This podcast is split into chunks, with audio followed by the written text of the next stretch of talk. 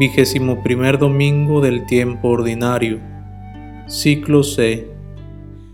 Lucas capítulo 13 versículos del 22 al 30. En aquel tiempo Jesús iba enseñando por ciudades y pueblos mientras se encaminaba a Jerusalén. Alguien le preguntó, Señor, ¿es verdad que son pocos los que se salvan? Jesús le respondió, Esfuércense por entrar por la puerta que es angosta, pues yo les aseguro que muchos tratarán de entrar y no podrán.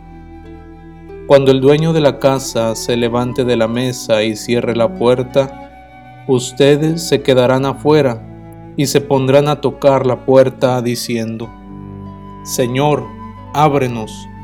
Pero él les responderá, no sé quiénes son ustedes. Entonces le dirán con insistencia, Hemos comido y bebido contigo, y tú has enseñado en nuestras plazas. Pero él replicará, Yo les aseguro que no sé quiénes son ustedes. Apártense de mí, todos ustedes los que hacen el mal. Entonces llorarán ustedes y se desesperarán cuando vean a Abraham a Isaac, a Jacob y a todos los profetas en el reino de Dios, y ustedes se vean echados fuera. Vendrán muchos del oriente y del poniente, del norte y del sur, y participarán en el banquete del reino de Dios. Pues los que ahora son los últimos serán los primeros, y los que ahora son los primeros serán los últimos.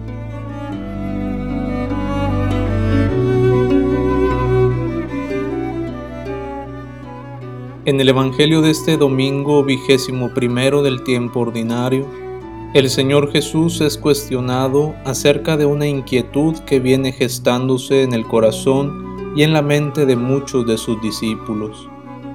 ¿Es verdad que son pocos los que se salvan? Esta no es una inquietud nueva. El pueblo de Israel, al contemplar su historia, que es la historia de la salvación de la que Él es principio ante todos los pueblos, puede cuestionarse con todo derecho acerca de la posibilidad de la salvación, ya que la manifestación del Señor Jesús como el Mesías, esperado por siglos, viene a darle cumplimiento a las antiguas promesas de redención que Dios había establecido en bien del pueblo.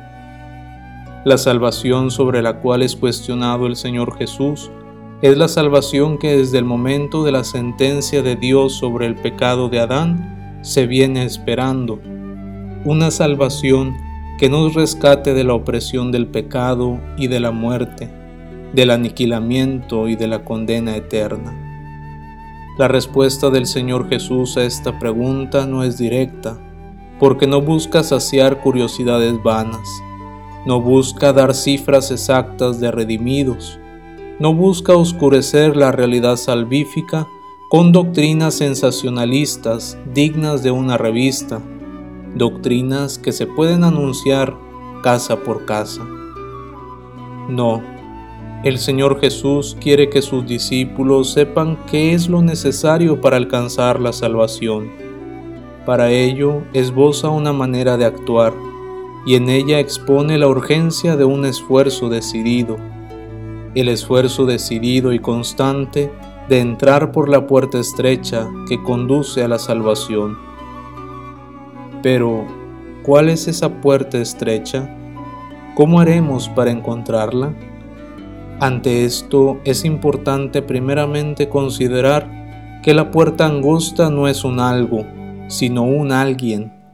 Ese alguien se nos revela en la historia en una persona concreta, Jesús. A él le escuchamos en otra ocasión decir, Qué estrecha es la entrada y qué angosto es el camino que lleva a la vida, y son pocos los que lo encuentran. La imposibilidad de la salvación está vinculada con el hecho de no reconocer a Jesús como la puerta y el camino que conduce a la vida eterna, ya que quien no reconoce y sigue al Hijo de Dios se cierra la puerta de la salvación para sí mismo. La salvación, bajo la óptica del Evangelio del reino de Dios, es una realidad dinámica, es decir, siempre empuja a quien se decide alcanzarla a ponerse en un movimiento constante.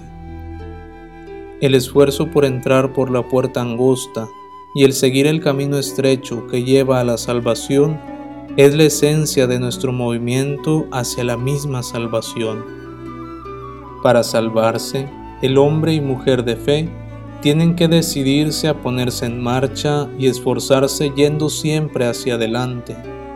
La vida cristiana consiste en un esfuerzo constante y decidido por vivir a la manera de Jesús, a la manera del Evangelio, a la manera del reino de Dios.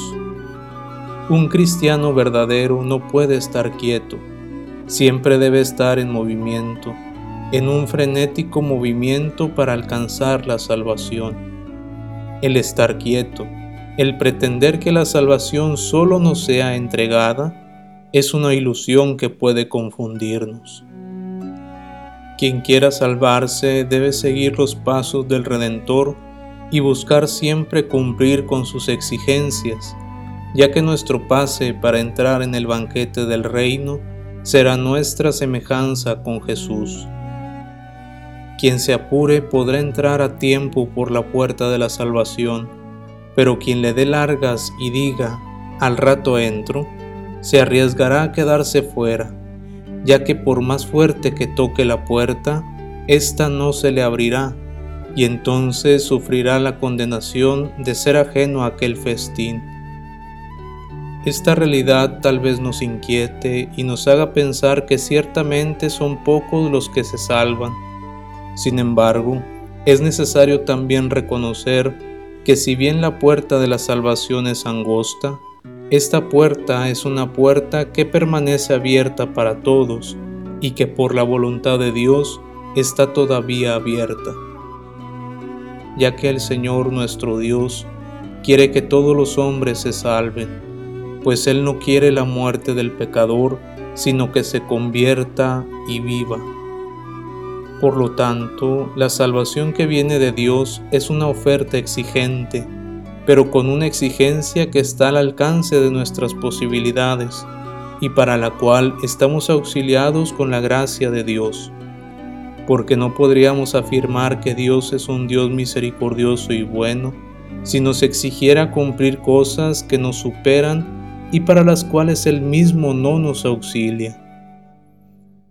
Es así como la consigna queda expuesta por el Señor. La salvación es una realidad posible para todos. Nadie está excluido de alcanzarla. De Jesús recibimos la fuerza y el ánimo para en el diario caminar construir nuestra morada en el reino eterno.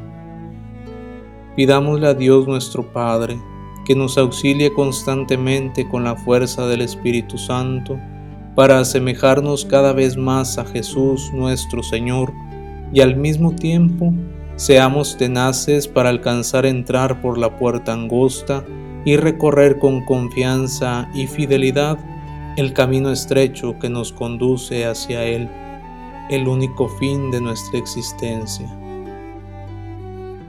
Alabado sea el nombre de Jesús.